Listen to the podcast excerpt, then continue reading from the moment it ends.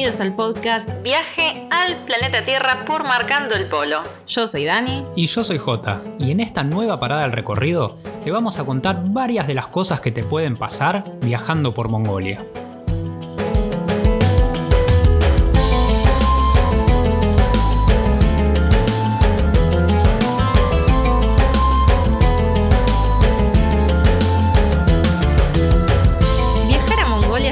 Lo más parecido a viajar en el tiempo, porque uno no solo viaja en el espacio, uno puede viajar en la historia también. Exacto, sí. A lo que el mundo era quizás en esos relatos de viaje que escuchamos, no tanto como de Marco Polo, pero de por ahí viajeros de hace, no sé, 100, 150 años. Sí, viajar a Mongolia es ir a un país que, si bien ha cambiado, obviamente, producto de la globalización, de la llegada de Internet en las últimas décadas, de la televisión, obviamente la gente de Mongolia también empieza a adquirir y empieza a, tener costumbres que se hacen en otras partes del mundo, pero conservan de una manera, no, no sé si casi intacta, pero sí casi intacta, un montón de tradiciones que en otras partes del mundo ya se perdieron. Eso es genial. Y justamente relacionado a esto de viajar en el tiempo, yo me acuerdo cuando viajamos por Mongolia, que fuimos a un ciber muy rústico e imprimimos la Lonely Planet de Mongolia en PDF, que íbamos imprimiendo por capítulo según la región en la que estábamos para no cargar con peso.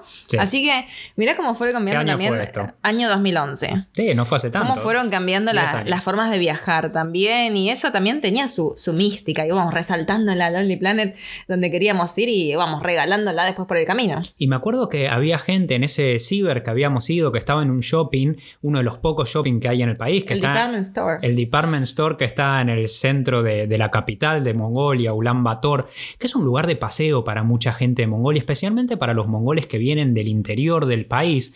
Y me acuerdo que había una escalera mecánica y para la gente era un divertimento, era un parque de diversiones subir y bajar por la escalera mecánica, simplemente eso, algo que mucha gente nunca había visto en su vida y que lo veía recién ahí cuando estaba en la capital del país, la única escalera mecánica que había en todo el país. Y quizás para quienes estén escuchando este podcast les resulte un poco raro como decir, bueno, dale, es una escalera mecánica y nada más, pero tenemos que entender que un tercio aproximadamente, un tercio de la población de Mongolia sigue siendo seminómada. Ahí vamos a explicar a ver qué es esto de ser nómada en Mongolia, no es que están constantemente en movimiento, pero ya vamos a ir a explicar más de eso. Entonces, claro, imagínense que siendo nómadas llegan a Lambator, se encuentran con escalera mecánica, que es algo totalmente ajeno a su realidad. Y para ellos eso también es viajar en el tiempo, al futuro. Claro, al futuro. Es como nosotros por ahí la primera vez que cuando éramos chicos íbamos a las máquinas de videojuegos y veíamos los videojuegos y nos sorprendíamos y nos encantaba. O quizás si pues, usamos. Eh, ¿Te acordás en esos que te metías que eran como un cohete, una nave y se movían? Ah, sí, los simuladores. los simuladores. Yo no iba mucho. Eran caros. eran un poco caros, es verdad, pero me acuerdo la primera vez que entré en una nave de esas. Para mí era, era realmente meterme en una nave y viajar al futuro. Era una cosa impensada cuando yo era chico y después salías y estabas otra vez en una realidad completamente distinta. Eso es quizás lo que experimento experimenta mucha gente que viene del interior de Mongolia. Y nosotros también. Sí. viajar a la estepa. O viajar a la estepa, el, choque cultural inverso. Pensemos que Mongolia es el país menos densamente poblado del mundo. Solamente viven 3 millones de personas, un poco más de 3 millones de personas en un país, en un territorio que tiene una superficie que es tres veces la de España. O sea, imaginemos la población, más o menos la población de la ciudad autónoma de Buenos Aires, en un territorio que es tres veces el de España. Claro, España entra tres veces adentro de Mongolia. Eh, es, tremendo, tremendo. Así que, claro, tienen lugar. Es un país muy poco poblado, la mayoría de la gente, un tercio de la población vive en la capital, como decía Ulan Bator, y los demás están dispersos por el resto del país en pequeñitas ciudades, pueblos, y muchos de esos, como de ellos, como decíamos, son nómadas. Además, es el segundo país más grande del mundo que no tiene salida al mar. Mira vos, el primero estuvimos. El primero es uno de los stand. E hicimos un capítulo del podcast y hablamos sobre este tema. Kazajistán. Kazajistán, que como comentamos en ese capítulo del podcast, es el país, el noveno país más grande del mundo, el que le sigue a Argentina en tamaño. Claro, Argentina es el octavo. Claro, Argentina es el octavo, India es el séptimo, Kazajistán es el país más grande del mundo sin salida al mar. Mongolia es el que le sigue, está rodeado por Rusia, por China, es un país muy muy grande entre medio de estos dos gigantes que supo ser obviamente el imperio mongol de la época de Genghis Khan, cuando Genghis Khan, Kublai Khan y sus tropas cabalgaban por, esta, por esa zona de la estepa, era un lugar muchísimo más vasto, pero ahora sigue siendo un país muy grande. Muy controversial Genghis Khan, ¿eh? Da, para un carrus. Bueno, creo que todos los de la época eran controversiales, de hecho la mayoría dice ser descendiente de Genghis Khan. Y en Mongolia sí, hay muchísimos descendientes de Genghis Khan, y viste cuando estás viajando mucho por Asia o en algunos lugares en Medio Oriente también, y que decís, bueno, acá había una ciudad que era majestuosa, que era enorme, hasta que pasó la tropa de Genghis Khan y derribaron y rompieron todo. Bueno, eso es lo que, lo que ha pasado. Los mongoles obviamente tienen un gran orgullo de su ADN, de su, de su espíritu nómada y de sus antepasados. Y tienen, eso tienen un poco esta sangre de Genghis. Y tienen una sangre muy guerrera. Los, mongoles, uno viajando por Mongolia, tiene que, que saber esto. Los mongoles son, a diferencia de los chinos y muchísimo más a diferencia de los japoneses, que son mucho más tranquilos, más pacíficos, no van al choque, no les interesa tanto discutir, quizás a veces a los chinos sí, a veces se lo ve discutiendo entre ellos, a los japoneses casi nunca y menos en público, los mongoles son todo lo contrario, uno llega a Mongolia y se encuentra con que las peleas son bastante comunes, con que toman bastante vodka, de eso también vamos a hablar más adelante, y muchas veces esto es lo que genera también que haya peleas y los mongoles a diferencia de los chinos, en especial de los chinos más, más del sur, no tanto de, los del norte, pero sí de los chinos y de los japoneses, son físicamente dos veces un, chino promedio o un japonés promedio. Son, imponentes, son imponentes. Son muy, grandes. Y, a ver, quiero adelantar, voy a hacer un spoiler, que viajar por Mongolia no es fácil. De ninguna manera. No es fácil viajar de forma independiente, ¿no? Porque la mayoría de los viajeros que van a Mongolia viajan en tour. Y la realidad es que nosotros también íbamos a viajar en tour. Mongolia fue un viaje que hicimos dentro de un viaje por Asia que llamamos de Sri Lanka a Mongolia, ¿no? Que fue todo por, por tierra y mar, era todo independiente. Viajábamos en tren, en bus, en lo que fuera. En ese viaje no viajábamos a dedo. Y llegamos a Mongolia con la idea de reservar un tour, entre comillas, porque no queríamos el típico tour, pero sí entendíamos que era mm, casi imposible viajar por Mongolia de forma independiente. Y en ese momento, recordemos, año 2011, no había tantos blogs de viajes y los que habían recomendaban una opción que era una opción, creo que se llamaba algo de Her to Her, que visitabas las yurtas, estos los hers de familia, con varios viajeros que estaban en la misma sintonía. Y llegamos a Bator con la idea de ver bien qué onda, a ver si alguien nos recomendaba otra cosa, hasta que nos cruzamos con Pamela, Pame si está por acá, te queremos mandar un saludo. Y Radek, Pamela Rosarina, de San Nicolás, perdón, perdón, de, San, Nicolás, Argentina, y Radek polaco. Y ellos estaban por salir a viajar en carpa, en bus y carpa.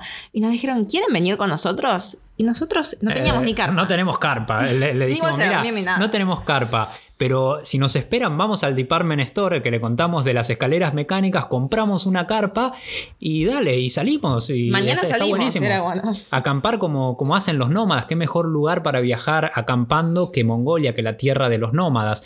Y así poco jugados, en realidad, pues no teníamos nada. Lo peor es que no teníamos bolsa de dormir, subestimamos el frío, porque nosotros viajamos a Mongolia en verano, que eso es prácticamente los únicos meses en los que se puede viajar. O sea, julio, julio, junio, julio, agosto. junio, julio, agosto, que son prácticamente los únicos meses porque el resto del tiempo hace demasiado frío para viajar por el interior de Mongolia. Y durante el día la verdad que no hacía frío para nada, nosotros estábamos en, en manga corta, pantalón corto, y dijimos, bueno, vamos a acampar, qué mejor momento este para acampar, pero subestimamos el frío de Mongolia. Más adelante después les vamos a contar de esto porque acampar puede ser muy muy complicado y en especial si no tenés bolsa de dormir y te terminás envolviendo en toallones, poniendo cinco pares de media, tres pantalones, todo lo que tenés a mano. Toallón mojado porque nos seguimos bañando ese día. O sea, yo tengo algo que yo necesito bañarme. O sea, yo te puedo acampar sin bolsa de dormir, pero yo necesito bañarme donde sea. Y donde sea es literal. O sea, me he bañado. Bueno, podemos hacer otro, otro episodio. Pero yo me baño donde sea, me das una botella de agua y me baño. Entonces el toallón siempre estaba húmedo. Pero hacía mucho frío para bañarse. No importa. Hacía muchísimo frío. Yo le decía, pero te vas a resfriar, ¿para qué te bañas? No pasa nada. Estamos nosotros dos dentro de la carpa, no hay ningún problema. Se metía en un lago, no estaba congelado, pero más o menos el, lago en el norte de Mongolia, frontera con Siberia. Hacía muchísimo frío para bañarse en ese lago. Los, los yak nada más se bañaban. Y yo. Y ella, los yak son eh, uno, los animales típicos de, de, esa zona, de Siberia, de Mongolia, porque resisten muchísimo al frío. Son animales, imagínense un toro, pero con muchísimo, muchísimo pelo. Con pelo largo. Con pelo cool. largo. Un, un, son, son hermosos los yak, pero los yak solo se bañaban. Pelo largo por el frío también. Claro, ¿no? sí, sí, sí, bueno, por el frío, los yak exacto. y yo estaba ahí en el entorno natural. Bueno, eh, así fue que, que, Dani se bañaba, se moría de frío, eh, se resfrió. Pero, segui pero, seguimos, pero seguimos viaje por la estepa de Mongolia, acampando y como decíamos, Viajar a Mongolia tiene su, su, parte de satisfacción, que uno se siente muy libre, que son espacios abiertos enormes, que puede ver las tradiciones que se mantienen intactas, pero también tiene sus desafíos. Y hay muchas cosas que te van a pasar seguramente si vas a viajar a Mongolia, como estas que te vamos a contar que nos pasaron a nosotros durante nuestro viaje.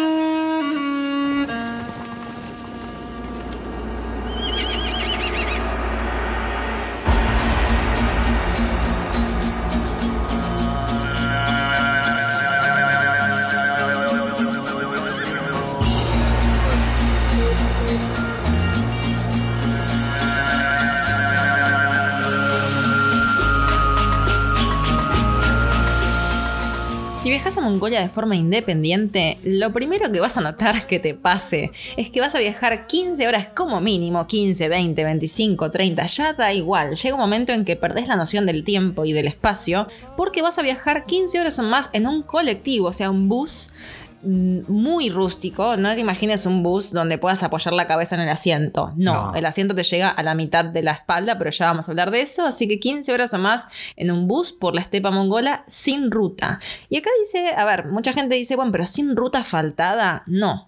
Sin ruta. No Exacto. es que ruta de tierra, ruta de ripio. No, es una huella. Sí, solamente hay rutas en los alrededores de la capital, a algunas ciudades, ciudades muy, muy pequeñas, como mencionaba antes, que están en las cercanías de la capital, Ulan Bator. Dos, tres horas a la redonda, ¿no? Claro, exacto. Y después ya para el resto del país son solamente las huellas de los vehículos que pasan, van dejando la huella y ellos van siguiendo estas huellas. Sí, los viajeros, me acuerdo, los cicloviajeros se, se guiaban por el alambrado eléctrico. Exacto, por el tendido eléctrico. Iban, decían, nosotros vamos siguiendo el, el, tendido eléctrico, los postes de luz, porque sabemos que algún pueblo vamos a terminar y ahí vamos a tener quizás algún lugar donde comprar suministros porque hay espacios muy abiertos por muchísimos, muchísimos kilómetros en los que no hay absolutamente nada. Porque ya no es, no puedo leer un cartel, es que no hay un cartel. Claro, no, no, no, no hay un cartel, te cruzás con quizás algún vehículo que va de un lado para el otro, algún caballo que anda libre, pero no muchísimo más. En estas rutas, imagínense, por estas carreteras, vas a los altos, porque como decíamos, no están asfaltadas, es todo tierra, vas a los altos, el respaldo del micro, del bus, por alguna razón, no sabemos por qué, no llegan, y eso que los mongoles son muy altos, no llegan a cubrirte toda la espalda, sino que te llegan más o menos a la mitad de la espalda. Imagínense lo incómodo que es eso, pero lo peor de todo, que lo notamos ya desde el primer viaje en bus, es que los pasajeros ponen cosas en el lugar donde vos estás sentado. No en el asiento en sí, sino en el espacio donde van tus piernas. O sea, tu único asiento que te corresponde por tu ticket sería donde vos pones la cola. El culo para los españoles. Sí, sí, sí, sí, el culo. Entonces, eh, pero sería, queda mal decir para los argentinos que nos escuchan claro. o sudamericanos decir el culo, no. Bueno, pero en España se dice el culo. Bueno, bueno, acá la cola. bueno, la cola, sí. Bueno, el trasero sería, entonces, donde vos apoyás el trasero es lo único que te corresponde por tu ticket. Después, todo el espacio donde irían los pies, las piernas, las rodillas, todo eso es espacio disponible para que la gente cargue con sus pertenencias. Léase caja con comida, gallos, sí. gallinas, sí. mercaderías varias para vender, pieles de oveja, lo que sea, lo que te imagines, vivo, muerto o que no tenga En cualquier vida. estado momificado, en cualquier eh, estado, te lo ponen. Bye. Y no da a quejarte, no da a decir, ay, pero es mi espacio de piernas. Bueno, esto fue lo que pasó cuando empe empezaba el primer viaje en bus. Me acuerdo que Pamela, con la, que, la chica con la que viajábamos, y Radek, protestaron porque obviamente llegaron a su asiento y tenían cosas en el espacio donde iban las piernas Y los mongoles nos miraban como diciendo, ¿y ustedes de qué se quejan? Éramos los únicos turistas en ese viaje. ¿Y ustedes de qué se quejan? Esto se viaja así, este es nuestro país y se viaja de esta manera. Y como le dijimos, los mongoles es gente que confronta, que va al choque, que no es como el japonés que va a hacer algunas reverencias, eh, va a pedirte disculpas, su mimasen y va a sacar las cajas. Nunca la pondría, obviamente, pero que va a, responder rápidamente. El mongol, al contrario, se enoja, te dice, bueno, sentate, de esto se, acá se viaja de esta manera y listo bancátela. Sumémosle a esto que todos van un poquito o un poco demasiado pasados de alcohol. Muchos, sí, Entonces esto se hace cada vez un poquito más violento. Se, se, tornan, después de algunas horas, se pueden tornar insoportables los viajes por Mongolia. Yo creo que en todos los viajes en los que hicimos en, transporte público, en, bus o a veces en camionetas compartidas, siempre había algún borracho que empezaba a molestar, que se peleaba. En estos viajes no, hemos visto, se agarraban a trompadas en el medio del viaje, decíamos, cálmense, si estamos yendo todo al mismo lugar y todos queremos llegar lo más rápido posible, y ellos se descargaban de esa manera. Aparte de todo, depende cuánta tolerancia uno tenga hacia los borrachos, ¿no? Yo la verdad que tengo tolerancia cero, cero a los borrachos en, en cualquier lugar del mundo, entonces es como que eso me costaba bastante.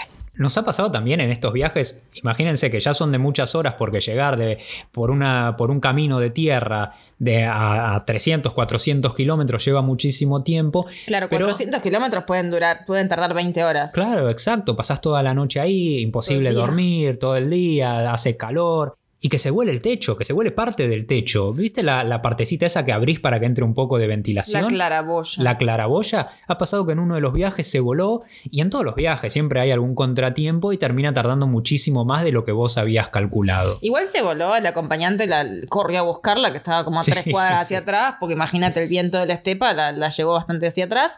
La ataron como diríamos acá, la tara con alambre y seguimos, y viaje. Esos micros son el descarte. Que hay que entender también esto de que hay ciertos países, nos pasó en Fiji también con los barcos, que eran el descarte de los barcos europeos que iba a parar a Oceanía y bueno, ahí lo siguen usando. Con los buses en Mongolia pasa lo mismo, son los buses del, descarte. Sí, que no los usan más en China, por ahí, que son muy viejos, y o en Rusia y los mandan por a Mongolia. Esta es la manera de viajar en transporte público. Uno se toma un bus, eh, un ambator, y viaja hasta las, lo que serían las capitales provinciales. Mongolia está dividido en, en distintas provincias y cada una tiene una capital que son pueblos muy pequeños, como le comentaba antes, y una vez ahí, si querés ir a algún otro lugar, porque realmente esos pueblos no dan para quedarse mucho tiempo, salvo que conozcas a alguien, no son muy lindos querés lo, son funcionales. Claro, son funcionales, están las casas y, no más que eso. Lo lindo de Mongolia es la naturaleza, eso es lo que uno va a ver, las tradiciones también, obviamente.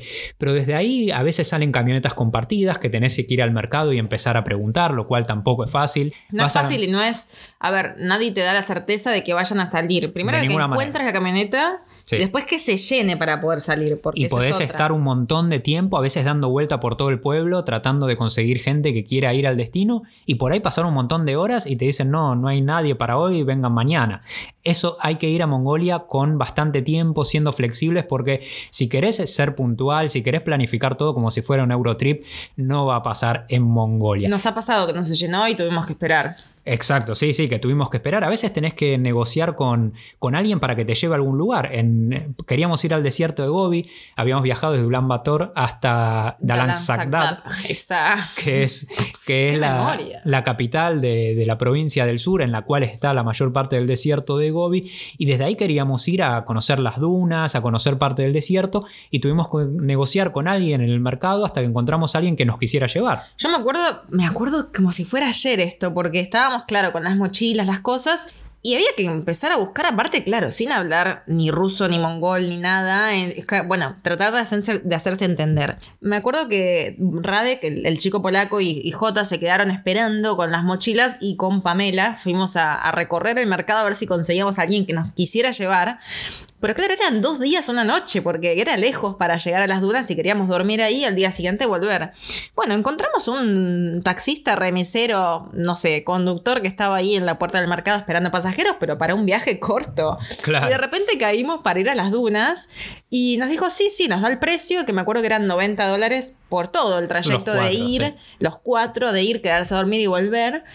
Y nos parecía que estaba bien Y bueno, fuimos a la casa, me acuerdo, Sí. nos pasó a buscar, subimos los cuatro, fuimos a la casa, buscó dos, tres cositas, algo de comida, algo de ropa, y ahí salimos. Le avisó para a la dunas. familia como me tengo que ir, no me esperes hoy para cenar, que me tengo que ir a las dunas con estos turistas. Y ahí caímos y bueno, así es como se va resolviendo todo. Nunca, creo que es la incertidumbre al 100%.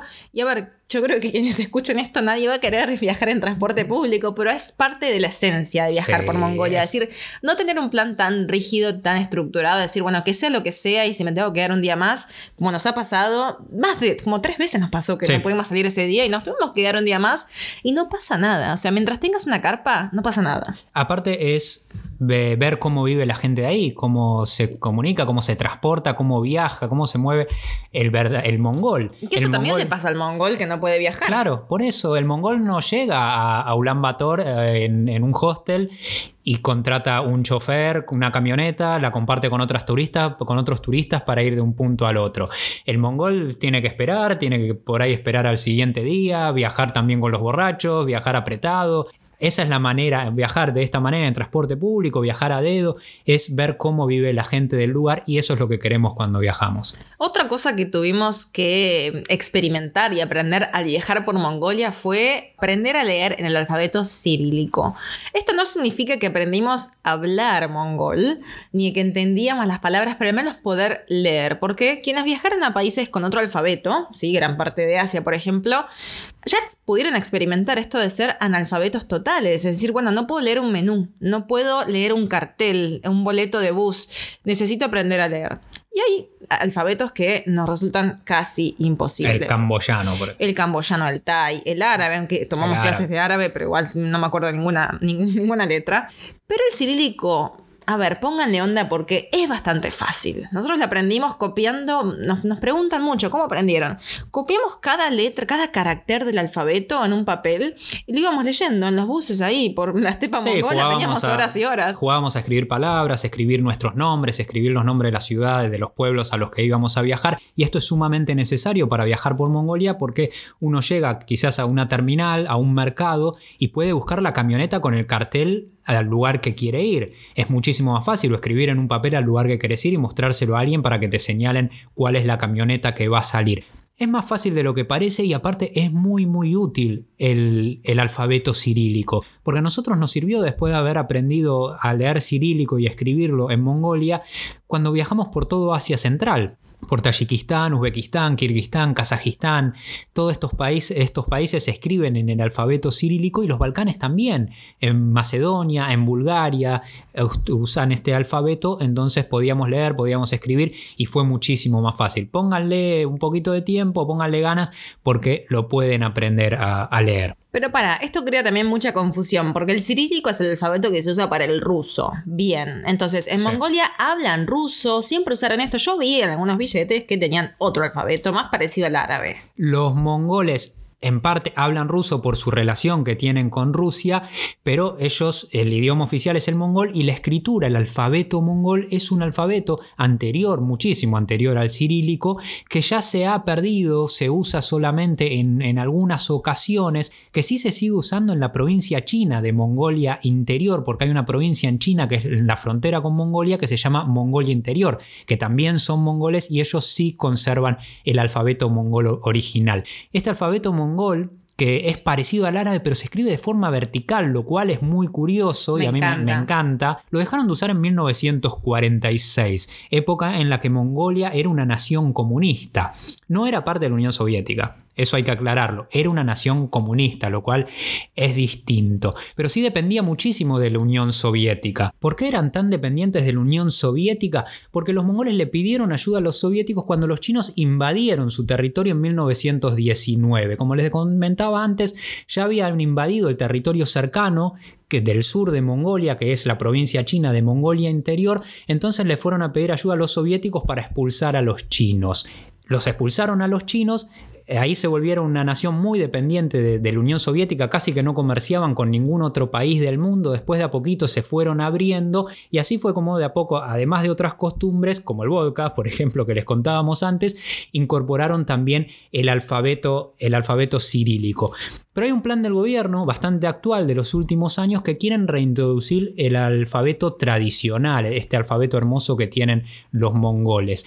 Ellos calculan, ya se volvió a enseñar en las escuelas y ellos prevén que para el 2025 ahora, en cuatro años más o menos, ya la gente empieza a usar ambos alfabetos, al menos de manera oficial en la constitución y en, en los carteles, empiecen a usar ya ambos alfabetos y que con el tiempo la gente conozca los dos alfabetos. Mira vos, y lo hacen más difícil para los viajeros también. Ahí, Pero bueno, ahí eso ya es se lo más complica. lindo también. Ahí se complicaría mucho ya con el alfabeto mongol. Pero bueno, yo creo que van a seguir los dos igualmente. Mm. Bien, también mm, va a pasar que conozcas un ger por dentro. El ger es esta carpita de los nómadas mongoles tan típica, sí, la yurta sería. Sí, sí. Que nosotros, la verdad que antes de viajar soñábamos con poder conocer alguno por dentro, pero alguno real, porque están algunos eh, en alquiler para alojarte por la noche, pero no es donde vive la gente, sino que queríamos conocer uno que fuera realmente una vivienda de una familia nómada. Y nos pasó varias veces que nos invitaran. Los mongoles también, esto de del ser nómada son muy hospitalarios también, es como que entienden Claro. las necesidades de cada uno y nos pasaba por ahí que no sé, nos agarraba la lluvia, nos- me acuerdo ahí por, por Morón, en realidad no era Morón, Morón la acá- ciudad, acá no, no, no, no, zona oeste no es. Hay una ciudad en Mongolia al norte que se llama Morón y estábamos como a 70 kilómetros de Morón, que estábamos acampando cerca del lago. Y se largó a llover, habíamos salido a caminar, se Sí. largó a llover mal. Y una familia nos hizo entrar a su ger, éramos los cuatro. Hermoso. Nos convidó, después vamos a hablar de esto, pero nos convidaron con un té salado, con Opa, dumplings, que ahora les vamos a contar de eso. Y pudimos ver cómo era esta yurta, cómo era la estructura por dentro, porque son geniales. Estas carpas, yo creo que tienen una sabiduría extrema, porque tienen una arquitectura pensada para el clima de Mongolia, para que tengan eh, el espacio calentito, que sea fácil de transportar, porque, como les decíamos antes, el 30% de la población es seminómada. ¿Qué significa esto? Que más o menos una o dos veces por año, no más, van a desarmar el GER y van a irse, ahora en camioneta, antes lo hacían a caballo o en camello, a otra zona del país en busca de alimento para sus animales. Piensen que la vida del, del mongol rural depende de sus animales, más que Sí. nada de los yaks. Sí, tienen yak, tienen ovejas, tienen caballos. El caballo es, el animal aliado, como, como para el gaucho, que también eran, ah, que eran justamente nómadas. El caballo es el animal aliado para los mongoles, tienen una, una eh, relación muy, muy cercana. Y estas casas que ellos, eh, en las que viven, en los GER tardan alrededor de dos horas en armarla y un poco menos en desarmarla. La cargan en la camioneta ahora, antes a caballo o camello, como decías, y parten para distintos lugares en busca de mejores pasturas. Es alucinante, nosotros hemos visto cómo las arman y las desarman y es realmente alucinante verlo, lo hacen muy muy rápido. En el medio, en el techo, tiene un anillo eh, que, que- que tiene espacio para que entre la luz y para que salga el humo de la chimenea, porque en el centro del interior del GER hay una chimenea para mantener calen- calentito el ambiente, se calienta muy muy rápido al ser un, un ambiente chico y está cubierto por la, la tela y el cuero de sus animales. Entonces mantiene muchísimo la temperatura, aísla muy bien el frío y eh, con el anillo lo unen con vigas de madera al resto de, la estructura. Y en el interior, a veces para separar los ambientes, lo que hacen es colgar unas, unas telas, colgar unas sábanas, unas telas y dividen el ambiente de, las habitaciones de los espacios comunes. Y les tiro un datazo para que vean lo bueno y lo útiles que son los ger, las yurtas de los mongoles, que en Ulaanbaatar, en la capital, hay mucha gente que tiene su, su casa de material, su casa de cemento, más al estilo por ahí occidental, y después en el patio tienen un ger. Y uno pensará, bueno, lo tendrán ahí para visitas. No, no, tienen el GER para pasar el invierno. Entonces, Claro. es- esto es increíble porque, claro, el GER mantiene muchísimo más la temperatura con la estufa en el centro.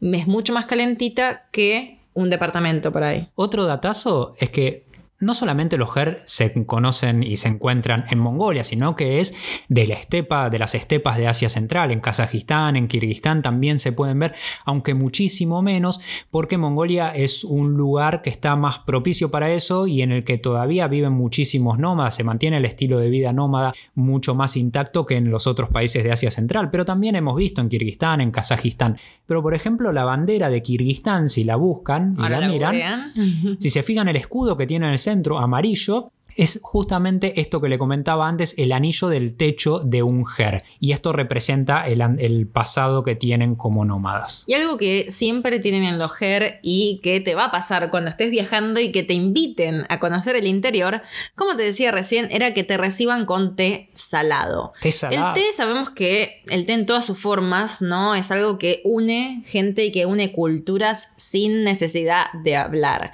Eh, creo que en todo Asia y en todo el mundo en realidad cuando uno llega a la casa de otro, lo primero que te ofrecen es un té, agua con alguna hierba. Acá tenemos el mate, bueno, en algunos países será más el café. En Asia, gran parte de Asia es el té en distintas formas y en Mongolia es el té salado. ¿Cómo es esto? No es que te quieren echar. No, pienses que te dieron el té salado para hacerte una broma, decís esto me lo hacen a propósito. No, el té, a ver, llamémoslo sopa. Para mí es más como una sopa, tiene gusto a sopa. Sí, es, parecido a una sopa, es un té con leche. No es que solamente el té de hierbas y que le echan sal.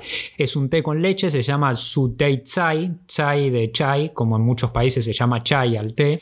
Y es un té con leche que le ponen sal. Si lo quieren preparar en casa, quizás no les está tentando tanto, pero te voy a tirar una receta si lo querés preparar. para esta noche, para después de cenar.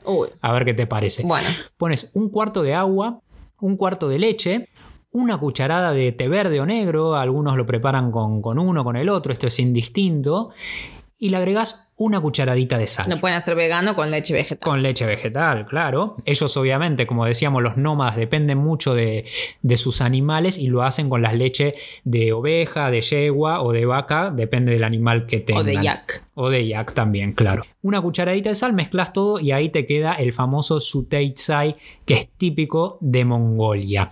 A veces como nos pasó a nosotros, le ponen dumplings adentro. Los dumplings que es un honor en realidad, porque nos dieron el té con los dumplings adentro. Es como que te dan lo mejor que tienen porque sos el invitado. ¿no? Me acuerdo una vez que, en esta casa que había, en este ger que habíamos entrado, estaban preparando dumplings ahí cuando, cuando nosotros estábamos esperando que frenara de llover. Y acá, bueno, en ese momento comíamos carne. Hay que tener en cuenta que la carne en Mongolia es carne y grasa, o grasa más carne en realidad.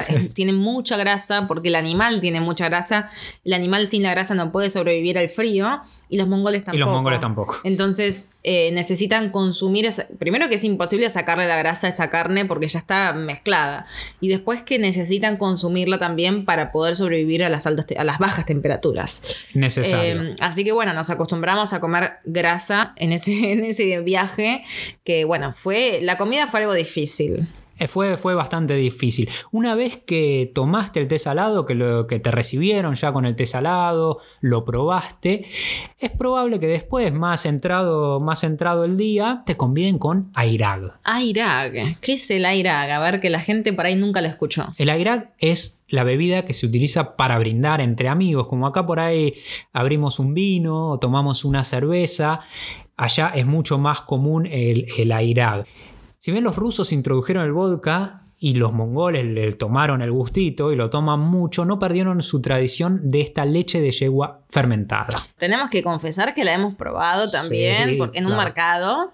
La probamos en un mercado, la verdad que tiene gusto a vino barato. Es vino como barato, una fiesta. Sí, es como tomarte un vino muy barato. No pega tanto porque tiene una graduación bastante baja, menos del 3% Menos mal, porque si no con todo lo que toman. Sí, y es, es de yegua, porque la, la yegua tiene un contenido de azúcar en su leche que es más alto que la leche de vaca. Por eso cuando fermenta tiene una graduación alcohólica más alta que si le hicieran con leche de vaca. Igualmente sigue siendo, eh, sigue siendo bastante baja. Esa es la bebida que más toman y que más usan para brindar entre amigos pero te digo que es una de las cosas que no extraño para nada de Mongolia. Y hasta acá seguimos todo con lo que tienen los alrededores de su y que pueden producir ellos. Claro. Otra cosa que hacen con la leche de, de yak, de yegua o de lo que tengan en realidad es un queso muy duro. El kurut. No sé, bueno, el kurut de Asia Central es algo parecido, pero el kurut lo eh, lo- ya lo tenías en, en porciones, En sería como una bolita de naftalina. Sí. Esa era la forma. Sí. Pero no, acá en Mongolia hacen como una plancha de queso. En Sí. realidad no se podría llamar queso porque es, bueno, por ahí la preparación es la misma, pero es totalmente seca, es dura como una roca. Y esto es justamente para poder transportarlo. Piensen que todo tiene que adaptarse al clima, entonces eso lo pueden transportar, lo pueden guardar por muchísimos meses Claro. y no se les pudre. Y uno tiene que ponerse en la boca y se va disolviendo. Sí, nos sí. han dado, nos han convidado también, por cortesía lo hemos comido, pero no es algo que lo iría a hacer ahora. No, no, no. Otra de las cosas que no extrañamos de Mongolia. Hablando de comidas, les dijimos que Mongolia es uno de los lugares donde no vas a viajar por la cultura gastronómica, pero en los supermercados es probable que te encuentres con muchos productos argentinos. Así es, es muy, Sí. es muy loco que Mongolia fue el país donde al menos nosotros más productos argentinos encontramos y de hecho sin buscarlo. Nosotros, a ver, no es que extrañemos los productos argentinos cuando viajamos, somos de adaptarnos muchísimo al país donde estamos y de hecho nos gusta también decir, bueno, no voy a ir a comprar un bonobón porque ahora tengo otras cosas, tengo el, el queso ese El queso. duro. Pero sí nos gusta comprar para la gente que nos aloja o llevar de regalito y cuando uno viaja por tiempo largo ya se les agotaron todos los, los souvenirs que fue llevando desde su país. Entonces en este department store, el, el shopping con la escalera mecánica, también había un supermercado donde había... Dulce de leche poncho negro, había bueno, bueno. No lo conocía montón- yo. No, yo No tampoco. Había un montón de productos argentinos a súper, súper buen precio. De hecho, los bonabones salían menos que en Argentina. Era, increíble. Y esto viene también por la necesidad de Mongolia de importar muchísimos productos envasados. Por el clima tan duro que tienen, ellos no pueden, y también la poca población, ¿no? Sí. No pueden producir tanto. No, la tierra no les permite plantar casi nada en realidad. Eh, entonces se ven en la necesidad justamente de importar todo lo que lata, puedan, sí. que sea enlatado, envasado, que dure de larga duración. Entonces ahí es que, bueno, entre toda esa importación cayeron muchísimos productos argentinos. A tal punto que en un momento estábamos por el interior de Mongolia y paramos en un kiosquito, pero era una habitación con dos estantes llenos de tierra, porque claro, es imposible que no haya tierra. Y dos paquetes de galletitas, que era lo único que tenía. Y eran dos paquetes de surtido Bagley. Sí, no lo la podíamos creer. Y salían un dólar con 80, me acuerdo. La risa que nos dio, bueno, eso fue lo que comimos. Ya estábamos cansados de comer eh, los enlatados. No es que la surtido baile fueran mucho mejores, pero veníamos comiendo choclo, maíz en otros países, enlatado, con pan, con con Picles. picles, pepinillos. en Desde ahí no picle. comí más, porque comimos tantos picles que no. No, no podía, no había mucho más para comer. No es que vos salís de, vas por las ciudades. Cuando estás en, el pueblo, en la ciudad, sí podés encontrar algún mercadito como este. Pero después cuando te vas a conocer el interior, a ver la naturaleza de Mongolia, no, no hay nada. Le decíamos, el país menos densamente poblado del mundo, del mundo. Entonces teníamos que llevarnos nuestros propios suministros y eran básicamente enlatados. La dieta del mongol es a base de carne con muchísima grasa, arroz y papa. Eso es prácticamente lo que comen la mayoría del tiempo. Nosotros cuando íbamos, cuando estábamos en alguna de estas capitales provinciales, íbamos a algún lugar donde preparaban comida, algún restaurancito o algo en el mercado que había, agarramos, cuando tenían, agarramos el menú, ya habíamos aprendido a leer cirílico, pero tampoco nos decía mucho lo que leíamos, señalábamos algo al azar y que viniera lo que viniera. Y era casi Cualquier siempre- cosa iba a estar buenísima igual. Era siempre lo mismo en lo mismo. distintas presentaciones. O sea, Sí. era en la ciudad, en algunas ciudades había huevos, entonces para ahí te hacían un omelette arriba de arroz y era un plato. Sí. Eh, o arroz con poquito de carne. O sea, todo era más o menos lo mismo porque no hay otros ingredientes. Y ahí uno aprende a valorar el plato de comida caliente decís, qué rico que está esto. O sea, Sí. no importa. Ahora lo comes y por ahí decís, "Mm, esto no sé si lo repetiría en otro país, pero eh, no va para un marcón del polo cocina, eso sí No. que no. Pero en ese momento lo valorás tanto, tanto, tanto, que también te hace replantearte un montón de cosas. Y yo me acuerdo que fue en Mongolia el último, la última vez donde comí atún. Ah, sí. Sí, como sabrán, bueno, hace muchos años que no Y comemos paté carne. también. Y paté, Paté ¿no? nunca me gustó en realidad. Claro. No, paté pero, nunca. pero era lo que había Pero el a veces. atún, y- dije, "Mm, es un atún tan dudoso, era, me Sí. explicar, todo gelatinoso. Dije, no, no. Lo comimos igual, ¿eh? Porque, bueno, cuando hay hambre no, no hay opción de elegir. Sí, no, no, no hay atún feo, es, es lo que, hay. Y bueno, esto también hace que los mongoles sean tan grandotes. Primero que es por genética, ¿no? Que son muy grandotes, pero también tienen, eh, es un cuerpo muy robusto. Y esto es por la alimentación que tienen y por esta necesidad de sobrevivir al invierno, por la grasa, por los lácteos que consumen, que es la necesidad de pasar el frío. bueno, de sobrevivir al de frío. Sobrevivir al, frío. Así es Mongolia, así es viajar por Mongolia, por este lugar, que puede ser difícil, puede a veces, podés pensar, ¿para qué estoy acá? ¿Quién me mandó a viajar por Mongolia? Pero definitivamente es un país único del que te vas a llevar experiencias que no se repiten en ninguna otra parte del mundo.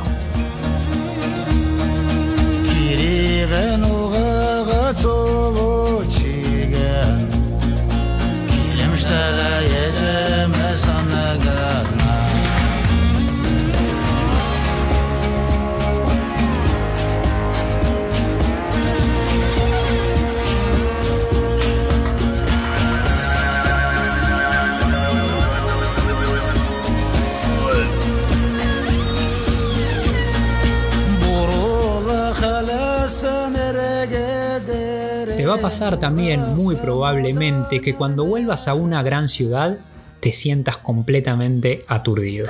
Tal cual. Eh, yo creo que al viajar por Mongolia hay una paz que no se encuentra en muchas partes del mundo, que pensás que no hay nadie por kilómetros, kilómetros y kilómetros. Y volvés a Lambator, que en realidad es una ciudad muy pequeña, tiene un millón de habitantes, un poquito más, pero te aturde. Después de eso ir a Beijing, me acuerdo. Era como, oh. oh. por Dios. No me acordaba de todo esto, de las luces, del neón, del ruido, de la contaminación. Pero bueno, Ulaanbaatar es una ciudad única y es la única ciudad también. Exacto, es la única ciudad que tiene Mongolia donde vive más de un tercio de la población del país. Pensá que la segunda ciudad más poblada de todo el país tiene 83.000 habitantes nada más. Erdenet. Erdenet. Es pregunta de trivia, ¿eh? Anoten. Esa es bastante difícil. Las capitales de provincias, como les contamos antes, son pueblos muy chiquitos en los que caminas algunas cuadras por ahí, en 10 cuadras, depende en qué parte estés. Si querés cruzártela toda, por ahí un poquito más pero caminas un poco y ya estás en la estepa, ya estás en, el lugar amplio y vacío en lo que solamente ves el, panorama completamente libre, ves algún animal cruzándose, pero no muchísimo más. Ahí caminando ya podés poner tu carpa, eso es lo que nos facilitó a nosotros poder viajar de esta manera, poder acampar en tantos lugares, porque no tenés vecinos, no tenés gente que te diga, no, esto es propiedad privada, acá no se puede acampar. Mongolia es el país con menos propiedad privada del mundo. Esto hace que acampes en casi cualquier lado y que también pases mucho frío a la noche. Al estar tan solos, hacen que nadie pueda recibir un poco de, del viento y hacernos de resguardo. Eh, en cualquier lugar se puede acampar, no hay que ni siquiera pedir permiso. La única ley no escrita que está en Mongolia es mientras estés a más de 150 metros de alguna propiedad, por propiedad le hace otro ojer. Sí puedes acampar. Esa es la ley que está. Es como, bueno, no puedes acercarte más de 150 metros porque eso ya pasa a ser territorio del GER. Eso. Eh, a ver, es algo que está muy entre, comillas, pero recordemos que cada GER, cada yurta tiene animales. No está, no está delimitado oficialmente porque te decía, es el país con menos tierras privadas del mundo, Mongolia. Esto, esto me encanta y esto es lo que permite que la vida nómada siga existiendo. Bueno, por esta razón a la vez es que no hay tantas tierras privadas. Y también sabes que es uno de los poquísimos lugares en el mundo donde todavía existen los verdaderos caballos salvajes. Me los encanta. Caballos salvajes puros. La raza que se llama Presvalsky. Prevalsky. Prevalsky se llama. Son caballos eh, puros, son caballos salvajes puros. En otras partes del mundo hay como los Mustang de, Estados Unidos, de América del Norte. En Argentina también hay pero no son puros ¿por qué?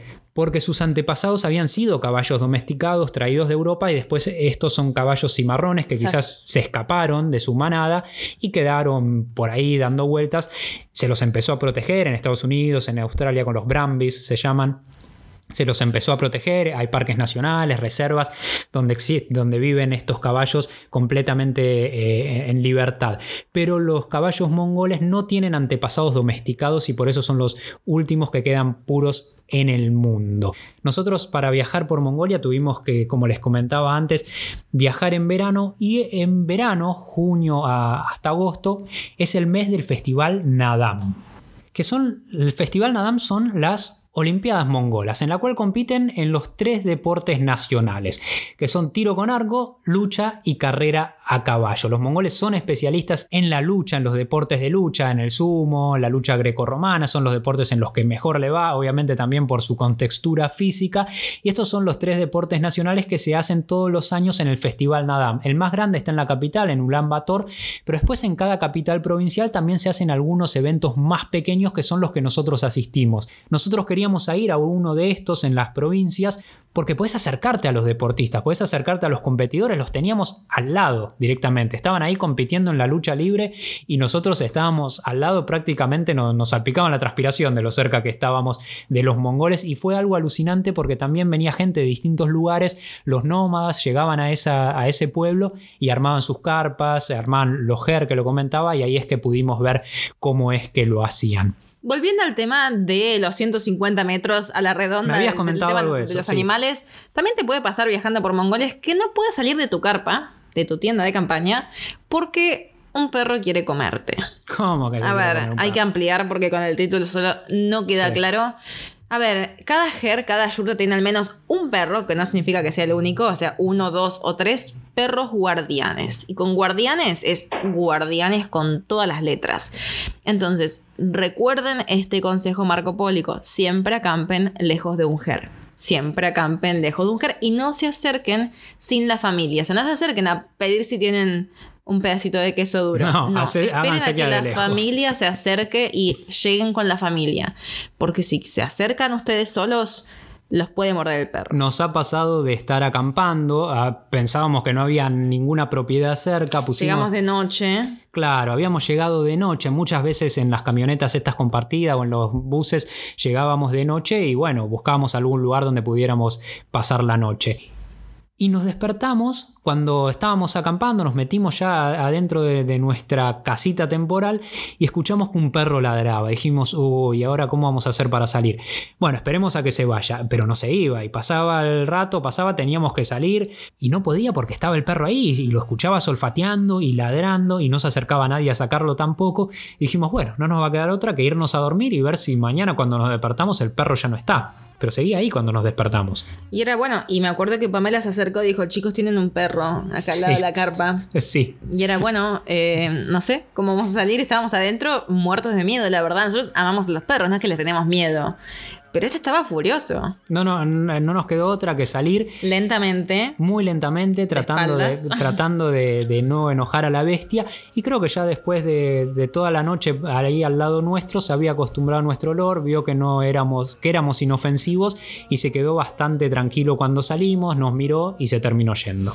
Pero bueno, son cosas que te pueden pasar viajando por Mongolia que en otro país no pasa. Y también creo que eh, por último, último por este podcast, no es que no te pase nada más, pero sino que creo que es el, mensaje que todos los que tienen la oportunidad de viajar por Mongolia se llevan. Y, y cada viaje no te va dejando distintas marcas. Y en el caso de Mongolia, creo que la mayor enseñanza es que no necesitamos tantas posesiones materiales para vivir. Mm. Fíjense cómo viven los mongoles, con poco y nada, todas sus posesiones, todo lo que tienen en su casa les entra en la caja de una camioneta. O sea, todo lo que. Una familia entera, o sea, no solamente una persona. Entonces, al final tiene mucho paralelismo con en quienes estamos viajando por tiempo completo también, de que todo lo que cargamos en la mochila es nuestra casa, es nuestras pertenencias. Entonces, creo que siempre es esto, este mensaje de poder vivir con menos, de realmente entender si eh, lo quiero o lo necesito, de saber diferenciar un lujo de una necesidad. Y por eso siempre hacemos esta actividad de cuando vamos a comprar algo es, bueno, lo quiero o lo necesito, me va a dejar una enseñanza, me va a, no sé, me va a cambiar la forma de ver el mundo, me va a servir para algo. Entonces siempre tratar de, de pensarlo de esa forma para poder mm, simplificar la vida, lo que realmente importa. Y si los nómadas lo hacen es porque realmente debe ser así, ellos lo saben muy bien.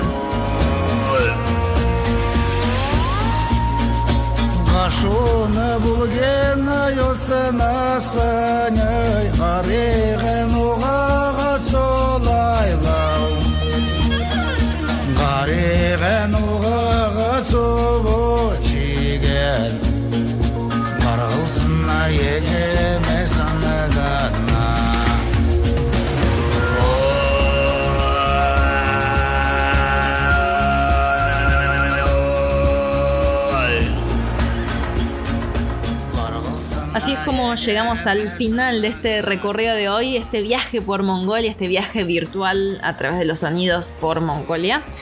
Si estuviste en Mongolia, si nos querés preguntar algo, nos querés contar algo de tu experiencia viajando por Mongolia o si pensás viajar, recordá que estamos en Instagram como arroba marcando el polo. Ahí la seguimos. Vamos a subir un carrusel con curiosidades de Mongolia que vas a encontrar en el feed para que puedas comentar ahí cómo fue tu viaje, qué enseñanza te dejó viajar por Mongolia o qué es lo que te llama la atención para querer visitarlo.